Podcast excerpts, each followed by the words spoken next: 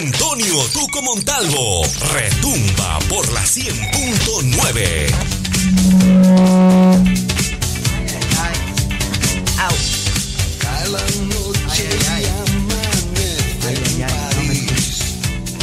Oli, Eh, Oli. ¿Ya? Ahí sí. Buenos días a toda la gente que está con nosotros ya enlazados como todos los días. Bienvenidos, bienvenidas a este martes, miércoles, que es Martes. martes, martes espectacular.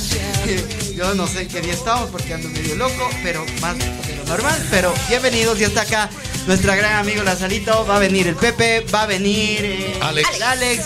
Así es que vamos a estar un día muy, muy, muy. ¿Ves? Ese man ya llegó. Es más, está El man, el man llega cuando quiere, se le invita, no viene, viene cuando le da la gana, así que bienvenidos a enlazado. Así es en todo. Yo- Me viene, me golpea. Este señor, bienvenidos capó. enlazado.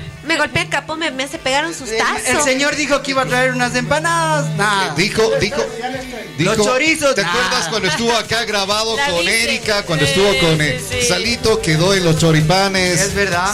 Quedó en todo, ¿no? Todo bien, todo bien. Ya se va. Todo, va- vino a supervisar nomás. Ah, ya. Ah, ya. O sea, ahí sí fue guagua que llora, ¿no? Es- eso fue.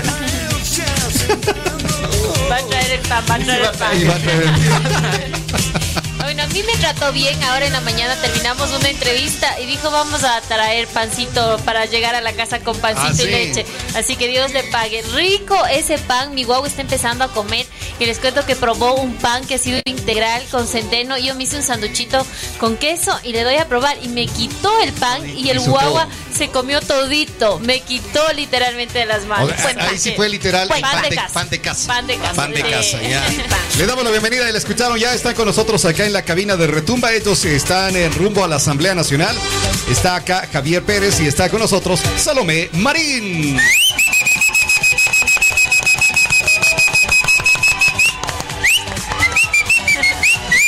Buenos días, Da Salito. calor. Buenos Eso, días. y entramos de la emoción, ya me acaloré.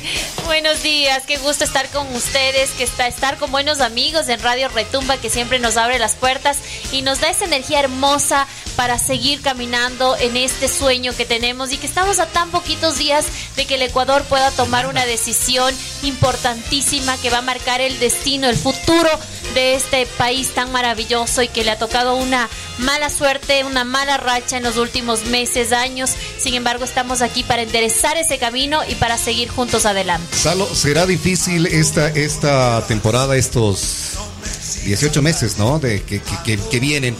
Pero se tendrá que dar ese primer paso para reconstruir el país, para arreglar las cosas que están eh, completamente mal, completamente sin un norte. Definitivamente, y lo más importante de todo es recuperar la paz en las calles. Si nosotros no logramos ese primer gran objetivo, que no únicamente es de Otto Sonnenholzner como el futuro presidente del Ecuador y de nosotros como bloque legislativo, yo sé y estoy convencida que este es el propósito que nos debe unir a todas las autoridades que terminemos electas con la bendición de Dios y con la voluntad popular. Tiene que ser ese el primer eje en el cual trabajemos juntos en unidad, en el cual podamos sentarnos absolutamente todos los de distintos bloques, partidos, alianzas, independientes, eh, autoridades, ministros y nuestro máximo líder, Otto, con quien vamos a trabajar de la mano, porque no podemos seguir permitiendo que las autoridades simplemente estén peleando y no se junten para plantear soluciones. Justamente eso conversábamos con Javier hace un momento mientras estábamos ahí previo al programa. Íbamos conversando con él y esto es como que tenemos un panorama ya, ¿no? Está Otto y Luisa González en la en la segunda, Segunda vuelta. vuelta. Es, es lo que es lo que se le ve.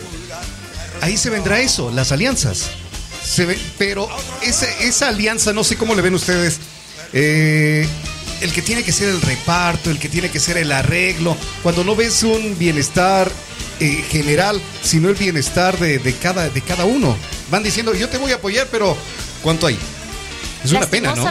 Esa es la forma como nuestro país eh, ha estado mal acostumbrado a llegar a negociaciones para la famosa gobernabilidad. Es momento de dejar de lado el interés personal, porque, bueno, yo concuerdo que muchas veces eh, se buscan intereses en común que nos permitan avanzar. Por ejemplo, ok, prioricemos la salud, pero la seguridad, pero quizás pongámosle énfasis en la salud. Así es. No le pusemos a uno u otro trabajemos juntos en intereses que nos unan a todos. O mi, mi bloque legislativo plantea un proyecto de ley para beneficiar a las zonas rurales e invertir recursos, no sé cuántos recursos se podrían destinar específicamente para tal proyecto de la provincia. Pero no me está beneficiando a mí como una autoridad, como un asambleísta. está beneficiando a mi provincia, está beneficiando al sector agroindustrial, al sector campesino. Por ahí se podría llegar a tipos de negociaciones, pero dejemos de pensar, ok, pero me das la gobernación, ok, pero me das el puesto de tal ministerio. Y es lo que vivimos y es lo que muchas veces ni siquiera se habla y se comenta. Y siguen los mismos tratando de llegar porque ya vemos los intereses que han tenido. Y eso es lo que nos duele realmente como ciudadanos. A la gente que está en las calles y está cansada, está harta, no quiere saber de nada ni de nadie.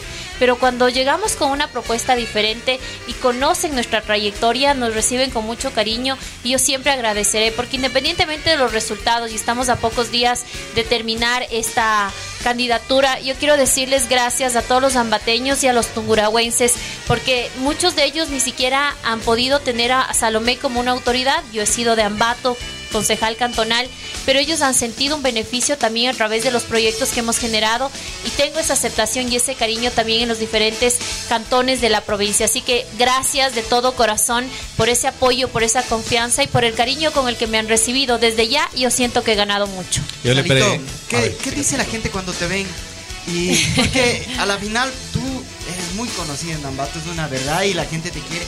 Pero ahora que vas a la asamblea, que estoy seguro que vas a ir, eh, ¿qué es lo que te dice la gente? Sabes que cuando llegamos a otros cantones es interesante, porque uno dice no te va a conocer nadie. Yo acá nunca he trabajado, nunca he llegado con, con proyectos, etcétera. Pero hay algo que a mí me ha hecho muy conocida y yo doy gracias a Dios porque son eh, cosas sencillas que uno ha podido hacer pero impactado en la vida. La gente me dice, Salomé Marín, yo soy parte de su página, Mato Emprende de Salomé Marín, yo vendo en su página. Y, gente de Ceballos, de Mocha, de Quero, no se diga de Baños, y, qué lindo, qué lindo es sentarnos, conversar con la gente y saber que este tipo de proyectos han permitido que me dé a conocer en bien, que esta página, hasta a veces alguien puso, se ha convertido Laura en América, porque todo el mundo pone sus problemas, sus conflictos personales, pone absolutamente todo, pero lo lindo es generar esa comunidad de apoyo entre tungurahuenses. Y yo doy gracias a Dios porque en algún momento, inicialmente, cuando se creó la página era solo de Ambato, por eso el nombre, pero pasamos un unos meses y había mucha gente de los cantones vecinos. Yo les decía, pues esto se tiene que expandir y empezamos creo que al mes a abrir eh, las puertas, porque antes era cerrado el grupo, y aprobábamos a la gente de Tunguragua. Vea, ya llegó el pancito. educado, educado. Oiga, ya que está ahí sirviendo, el café de una vez. usted como de la casa el otro día vino nomás. No, yo sin azúcar, gracias. bueno, entonces la gente te responde, eh, te respalda así, te reconoce y te dan ese, ese apoyo. Sí, muchos no me identifican personalmente o me ven y me dicen, usted será. ¿Y quién es la Salomé? Un cafecito, gracias amigo Tuco. Así que es muy bonito. Hemos vivido una campaña tan tranquila, gracias a Dios. Nuestra provincia sigue siendo ese, ese lugar especial en el que podemos al menos sentir esa paz y esa calma en nuestros cantones. No sé, ya en los lugares más concurridos, lógicamente tenemos que ir con, cuidado, con precaución, mirando siempre a los lados, no estamos muy expuestos. Sin embargo, en los cantones aún se siente esa paz y esa tranquilidad que se sentía cuando yo era niña en nuestra ciudad. Y es lo que nosotros vamos a recobrar junto al equipo de Actuemos, porque nuestra principal prioridad es paz. Vamos a trabajar para combatir la inseguridad que lastimosamente, yo digo, nos está robando los años más preciados que nosotros tenemos, nos está robando la posibilidad de disfrutar, de vivir, de que nuestros hijos salgan a jugar, ir a estudiar, nosotros salir a trabajar con la tranquilidad que antes teníamos. Recuerden cómo antes nuestros locales abríamos, yo me acuerdo con mis papás hasta las ocho y media, nueve de la noche, si había gente nos quedábamos. vemos que está todo cerrado. Todo abandonado. Y, ¿te acuerdas que alguna vez conversábamos y decíamos, me acuerdo yo, que yo salía a mi barrio, salía y jugaba pelota y jugaba con los del barrio y jugaba hasta las 7, 8, 9 de la noche. Ahora ya no podemos hacer eso. Ahora ya no puedes mandar a tus hijos a sacar a la calle ni puedes mandarlos solos. Yo me acuerdo que incluso que mi escuela, que estaba a corta distancia de, de, mi casa, yo me iba caminando y regresaba caminando y no había ningún problema, pero ahora ya no. Ahora no se puede hacer eso, no se tiene esa tranquilidad. Eh, Qué bueno que ustedes, por ejemplo, dicen, eh, a ver, sí, bien, eh, sabemos la inseguridad que está, pero ustedes han podido hacer una campaña tranquila, porque, qué sé, hemos conversado con algunos de los candidatos y resulta que a todos les han amenazado. Gracias a Dios, nosotros no. Gracias a Dios, creo que nos cobija la protección de Dios y, estamos tan tranquilos en ese sentido que no hemos tenido ningún tipo de amenazas y yo agradezco infinitamente porque creo que ese es el temor principal de quienes nos quieren, ¿no? Y después de lo que pasó este acontecimiento de Fernando eh, Villavicencio. ¿crees tú que es eh, eh, también cogerme de eso para hacerme un tanto la víctima? Vemos que eso está pasando y eso lo ha denunciado la gente cercana a Fernando Villavicencio y pide, piden respeto. Porque no podemos acogernos de esto para hacerme la mártir, el mártir y, y poder catapultar una candidatura. Yo pido realmente que los ecuatorianos tomemos esto con toda la prudencia, porque atrás de, del político está un ser humano, está una familia, están hijas, está una esposa, está una madre, y, debemos guardar siempre ese respeto, a pesar de que ya no, no lo tengamos acá, pero es impresionante también cómo las cosas cambiaron a raíz de esto. Y yo les comentaba, esa noche recibí llamadas de toda la gente cercana a mí. Me decían, Salo, anda a tu casa, Salo regresa, Salo no te expongas, Salo esto y lo otro, pero la vida sigue y no podemos quedarnos con miedo. Y muchas veces personas valientes como Fernando Villavicencio tienen que ser esas personas que lastimosamente dejen su vida y dejen ese legado de trabajar y combatir la corrupción porque necesitamos un país libre de corrupción. Y eso es lo que está acogiendo nuestro candidato también Otto, ese legado que deja Fernando para poder tener un gobierno en el cual luchemos contra estas mafias y combatamos definitivamente la delincuencia. Esa es nuestra principal propuesta y lo vamos a lograr este día domingo con el apoyo de, ustedes, ciudadanos que nos están escuchando. Eso es importante, el no agarrarse de aquello del, del problema para subir. Como decía, se les apareció con esto, se les apareció a muchos como eh, una virgencita, decía yo, para de lo que estaban desaparecidos, estaban perdidos y van agarrándose de aquello, agarrarse de la tragedia para un eh, beneficio. No esté bien esto, seguir trabajando y que la gente eh, vote por las propuestas, no precisamente porque vayas un mar de lágrimas a estar exponiéndote. Ya lo ha dicho, el Robert qué bestia, es muy sabio. Y el pueblo tunguragüense también lo es. Y yo sé que vamos a saber discernir. Primero, necesitamos un ejecutivo con experiencia, con capacidad. Y ya Otto en el día domingo del debate, a lo largo de su experiencia en el sector público, ha demostrado su capacidad y su solvencia. De sus ejecutorias es de lo que nosotros nos sentimos tranquilos y respaldados. Eh, y un bloque legislativo sólido que tenga experiencia también, que tenga conocimiento y que tenga esas ganas de servir al país de forma conjunta en unidad. No queremos más rivalidades, no queremos más divisiones, no queremos que sean los de centro, los de derecha, los de izquierda. No, aquí todos somos de Ecuador y todos vamos a trabajar en un propósito pero quienes elegimos somos los ciudadanos. Así que esa gran responsabilidad la tienen ustedes, quienes nos están escuchando, quienes nos están sintonizando de elegir a gente que realmente represente esa unidad que el pueblo ecuatoriano necesita el día de hoy. No más polarización, más unión y más paz para nuestro país. Salito, oh, Javier, ¿qué piensan ustedes? La semana anterior lamentablemente nos da un decreto donde para mí... No se podía trabajar, no, se, podía, hacer nada. No se podía hacer nada. ¿Qué piensas de ese asunto? O sea, eh, yo tuve una, un altercado con la gente del municipio, no altercado, sino... Disgusto. Disgusto. Porque eh, con la gente del circo que está aquí en Ambato yo les estaba ayudando a sacar permisos y todo eso. Y la semana anterior yo ya dejé un documento el lunes de la semana anterior para que me den el nuevo permiso para, la, para hacer la, el boletaje. Y el día jueves me niegan por decirme que no le da pena lo que está pasando en el país justo el día jueves pasó lo del señor Villavicencio. Y me dicen, no le da pena lo que está pasando en el país, no le vamos a dar el permiso porque estamos en estado de excepción.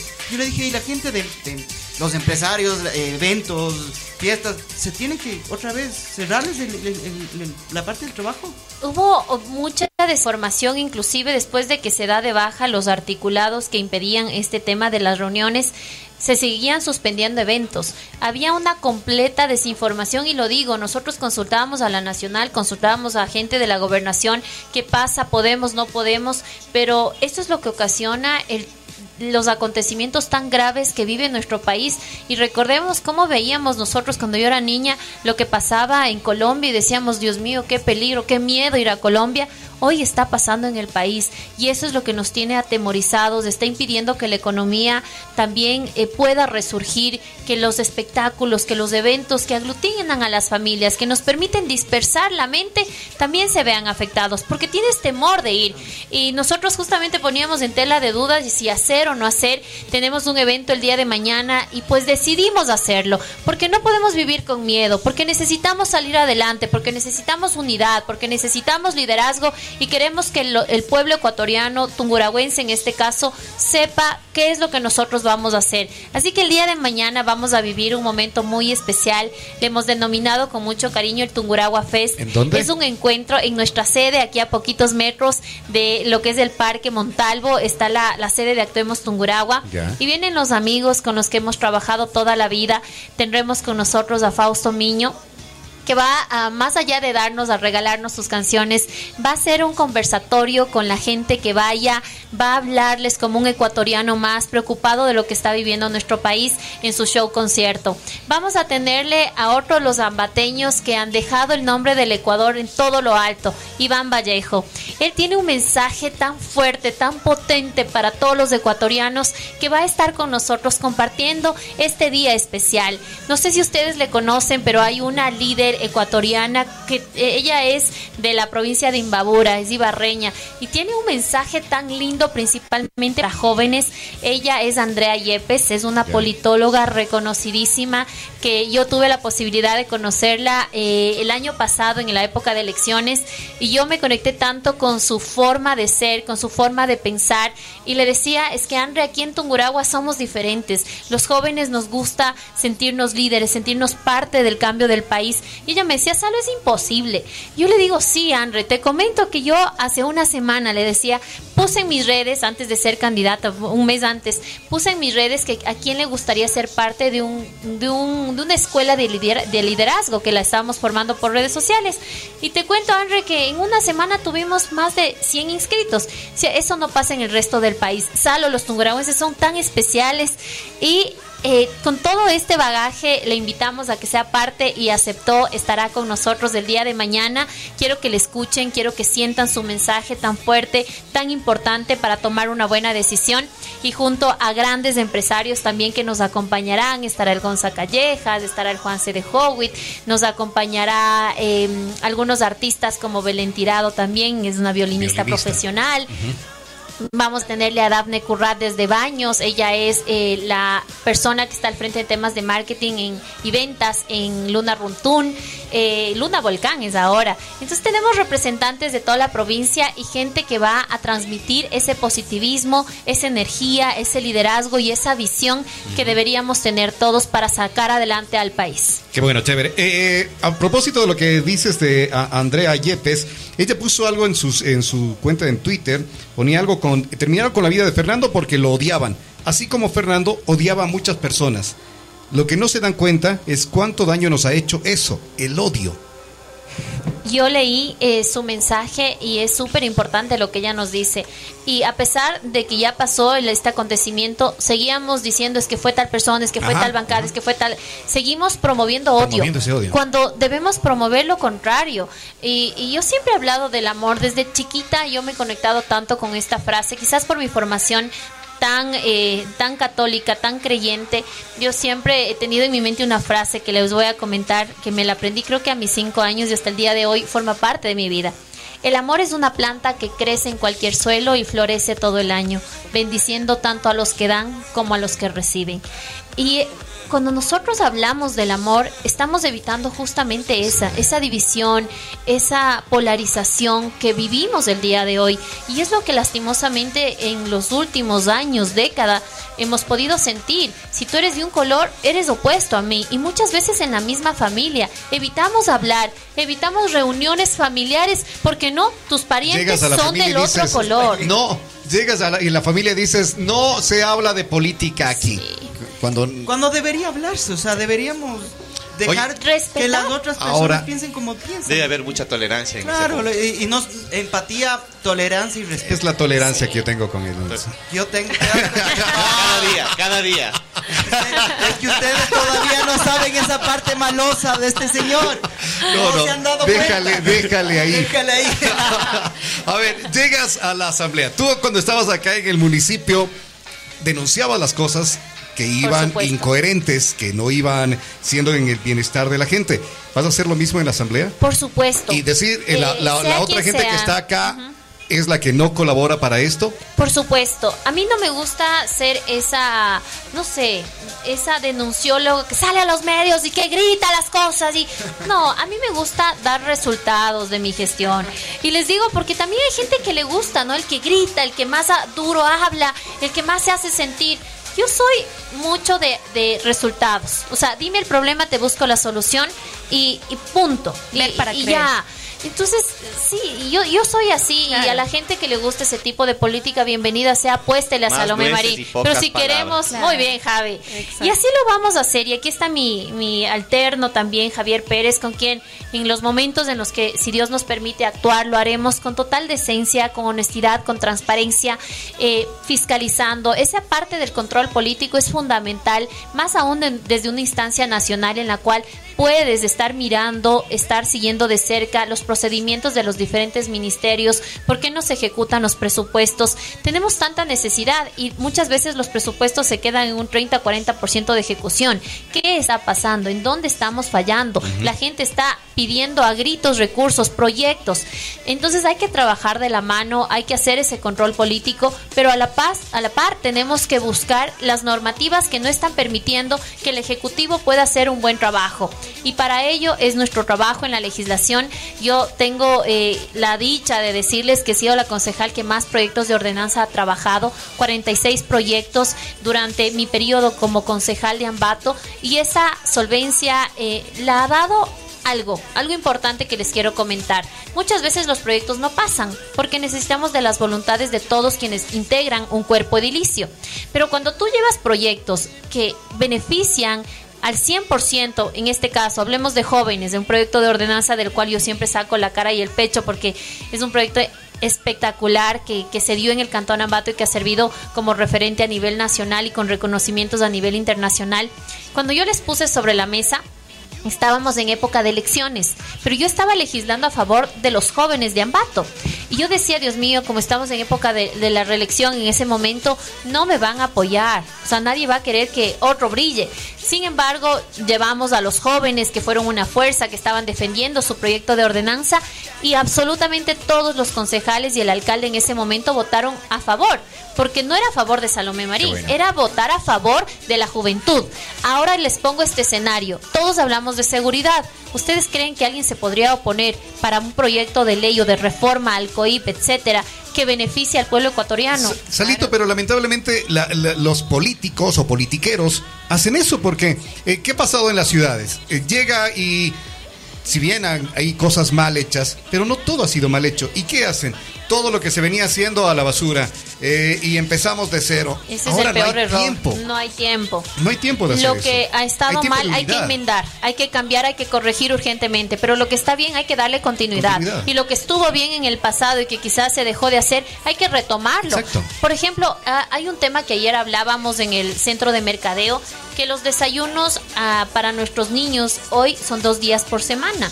Y esto está haciendo que, por ejemplo, la producción de Tungurahua, que somos de muy fuertes productores en el tema de leche, principalmente el Cantón Píllaro, ellos tienen muchas veces que su producto lanzarlo al, al río, a las acequias, porque no les representa. Entonces nos estamos dando cuenta que nuestro país tiene índices elevadísimos de desnutrición crónica infantil, porque nuestros guaguas de las zonas rurales principalmente no tienen acceso a una alimentación adecuada y estamos viendo cómo se está botando leche que podría beneficiarles. ¿Qué pasaría si nosotros retomamos nuevamente los cinco días de desayuno escolar? Es necesario, es urgente y no porque alguien ya lo hizo en el pasado yo no lo voy a hacer. Es una propuesta necesaria, fundamental para nuestros niños, en donde está nuestro futuro. Por lo tanto, es momento de dejar de lado y de desprendernos de todos los temas políticos, porque esa es la, la, política mala a la que hemos estado acostumbrados y empezar a pensar en país. Siga, niña eh, Lali. Está, levantando la mano como en la escuelita. Para, no, contar. Eh, yo voy a hablar directamente sobre la, Tengo una pregunta directa sobre la, la, alimentación. En las escuelitas, lamentablemente, es terrible el recibir la, la, colación escolar. La colación escolar ¿Sí? ha sido una de las peores que se ha visto en, en estos momentos. Por ejemplo, las galletas.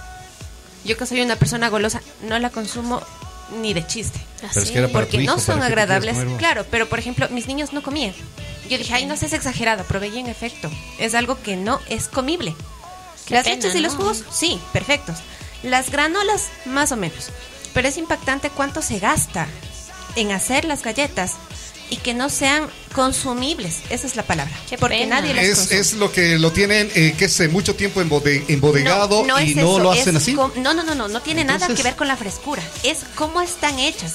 Pareciera ah. que estuvieran hechos como con desperdicios, como con un cartón, que en el momento en que tú la comes no es nada agradable al paladar. Bueno, son cosas que se las irá mejorando, se las irá inmediatamente yo, Sería bueno con quién se está realizando los alimentos, porque no, yo veo muy buena esta idea de darles una colación a los niños, pero a quiénes se están contratando como empresas para que realicen eso. Está es parte bien, de, lo, que decíamos al inicio, el reparto que existe. Correcto. y los arreglos que se tienen yo por ahí. eso sí sería un poquito delicado porque en las escuelitas, tarea pendiente. en las escuelitas nos hacían llenar unas encuestas a nosotros como padres y a los niños como consumidores principales. Y mis hijos lamentablemente calificaron la idea muy buena, pero el producto terrible. Entonces sí es muy triste porque los niños no consumen y tú ves los tachos en las escuelas repletos de galletas porque nadie consume. Entonces sí es triste porque es un alimento que se puede dar otro uso, pero no para consumo de los niños. Perfecto, Lali. Nos dejas una tarea y yo quiero complementar con algo que ha dicho nuestro presidente y me encantó su propuesta y alguien le dijo, ¿va a suspender los subsidios? Y, él le dijo, no, los subsidios tienen que llegar a la gente que realmente necesita. Y yo propongo, por ejemplo, un subsidio en el cual los niños de las zonas rurales no tengan que pagar ni siquiera la media tarifa, porque ellos necesitan acceder a educación. Y muchos se limitan, o el padre decide quién va a la escuela y quién no va a la escuela, producto de que no tienen esos centavitos para pagar su transporte. Porque quizás no les toca uno, les toca dos y tres. Y yo tengo casos muy cercanos de gente que lastimosamente te dice, no puedo trabajar porque me toca ir a dejar de aquí a mi hijo a una hora y luego regresar. Y eso me está pasando esta semana justamente con una colaboradora, en el cual es tan complicado acceder a cupos que debería ser algo normal. ¿Dónde vives? Lo más cercano, una escuelita. Pero nuestro país no funciona así. Y si no tienes un nexo, un contacto, un padrino que te pueda poner en, eh, en, en esos listados, sigues sufriéndola y sigues pasando mal. Qué lindo sería poder generar este tipo de subsidios que realmente lleguen a la gente necesitada. Y quizás los que nos están escuchando no sienten y no duelen y no les conduele esta situación, pero nosotros que estamos tan cercanos en territorio con la gente del sector rural, hay guaguas que ni siquiera tienen zapatitos y estamos llegando con una campaña ahorita en la época escolar de entregarles zapatos a nuestros guaguas y qué alegría es mirar esos ojitos y esa gratitud de, los niños, de la gente de las zonas rurales. Y digo, hay tanta desigualdad y hay tanto reparto y hay tanto beneficio para las élites. Y la mayoría de gente tiene eh, que se dicen, ah, porque estaban ahora en campaña, ahí vienen a hacer esto. Cuando el resto del tiempo ya llegaron y los cuatro años mientras están ahí no se acuerdan de ellos. Bueno, yo les digo que, siempre estoy haciendo obra social y lo haré siempre. Esté o no esté en política, ya es un tema de vocación, eh, es un ah, tema que, a, mí personalmente me llena, es lo, que a mí me hace feliz. Y en algún momento me decían, ¿cómo te ves de aquí en el futuro? Yo les decía con una fundación de ayuda a niños. O sea, es lo que a mí me mueve y, y siento que desde la Asamblea Nacional podemos hacer mucho por transformar la vida de nuestros niños.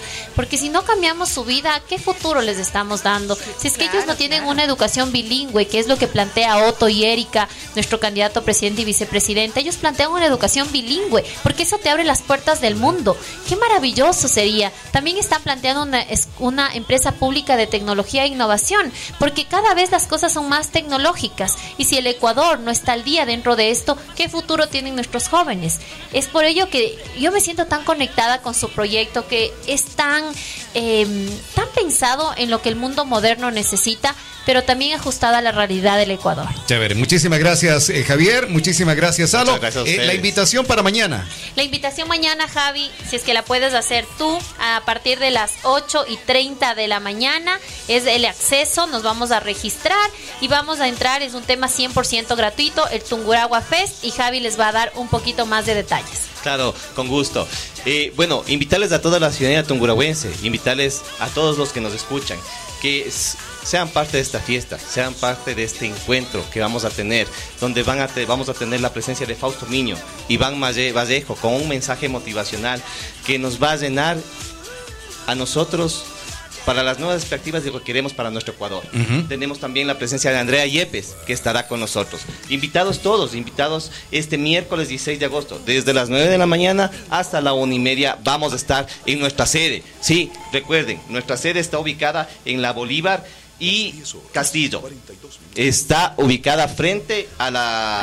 Al sindicato, ¿no? frente al sindicato, sí, frente al sindicato. Ahí está ubicada nuestra sede. Ah, Para que nos acompañen y sean parte de esta fiesta que vamos a tener y este evento cultural que vamos a tener nosotros. Mañana desde las 9 hasta la 1. terraza. Dios mío. ¿En serio? en la terraza? Sería lindísimo, ¿no? Bueno, ahí nos deja una alternativa. Con transmisión en vivo y todo eso. Pero ese es otro billete ya. Es otro.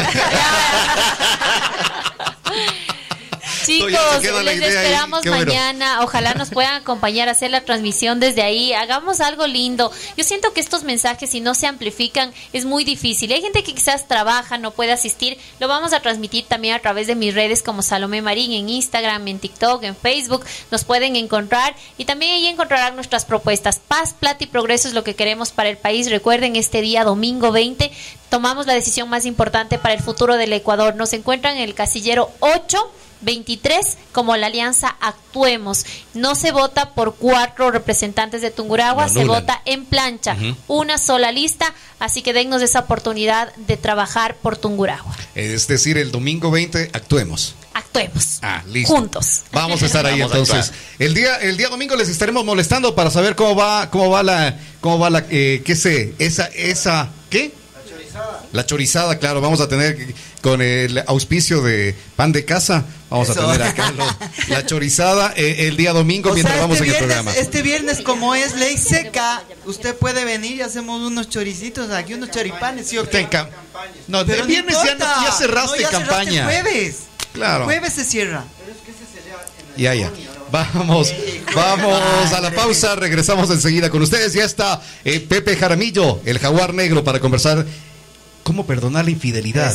Oye, Salo. Uy. ¿Perdonar una infidelidad, Salo? Yo no perdonaría. No he perdonado y no perdonaría. O sea, no me he enterado ah, por no lo he perdonado. no he perdonado. no me he enterado. Ya dijiste, ya dijiste. No he perdonado. Javier, tampoco has perdonado. Es un, es un acto, creo que es un acto de construcción, más que todo, pero muy difícil, muy difícil para ah, todos. Entonces, ¿sí has perdonado? Yo creo que sí. ¿Sí? ¿David, has perdonado? He perdonado, pero no he olvidado. Ah, eso es diferente. ¿Y, te han, ¿Y te han perdonado? Tampoco han olvidado. Tampoco han olvidado. Creo que por ahí. Vamos a la pausa. Tampoco se han enterado.